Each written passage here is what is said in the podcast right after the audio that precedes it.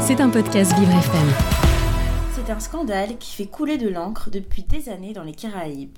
Le chlordécone, insecticide utilisé sur les bananiers pour lutter contre le charançon, un insecte, est à l'origine d'un empoisonnement massif de la population. Perturbateur endocrinien, neurotoxique, cancérigène et nuisible pour la fertilité, les effets de ce produit sont multiples.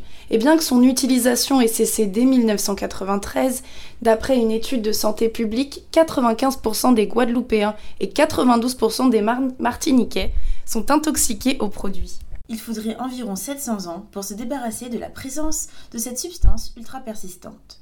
Dès 90, son utilisation est interdite en métropole, mais le ministère de l'Agriculture, à coup de dérogation, prolonge son utilisation dans les Antilles pendant 3 ans.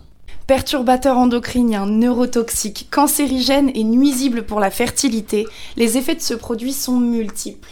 Et bien que son utilisation ait cessé dès 1993, d'après une étude de santé publique, 95% des Guadeloupéens et 92% des Martiniquais sont intoxiqués au produit. C'est d'ailleurs contre les différents acteurs diffusant implicitement cette substance que de nombreuses associations ont porté plainte successivement jusqu'en 2006. Et un non-lieu a été prononcé ce 5 janvier, jugeant qu'à l'instant du dépôt de plainte, le faisceau d'arguments scientifiques ne permettait pas d'établir un lien de causalité avec les faits dénoncés. Pendant 15 ans, les îles ont utilisé le chlordécone alors qu'il était banni par l'OMS. Les citoyens ont été empoisonnés à leur insu et les conséquences sont aujourd'hui irréversibles.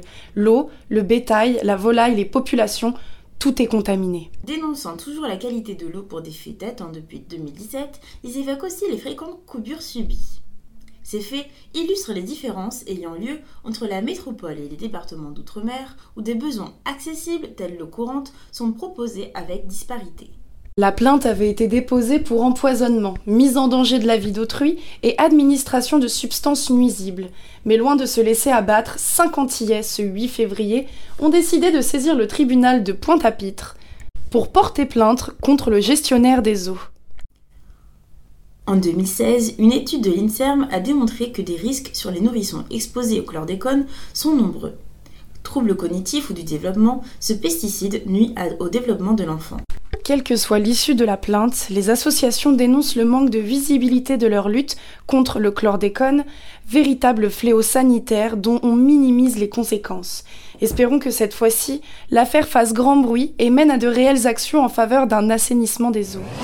C'était un podcast Vivre FM. Si vous avez apprécié ce programme, n'hésitez pas à vous abonner.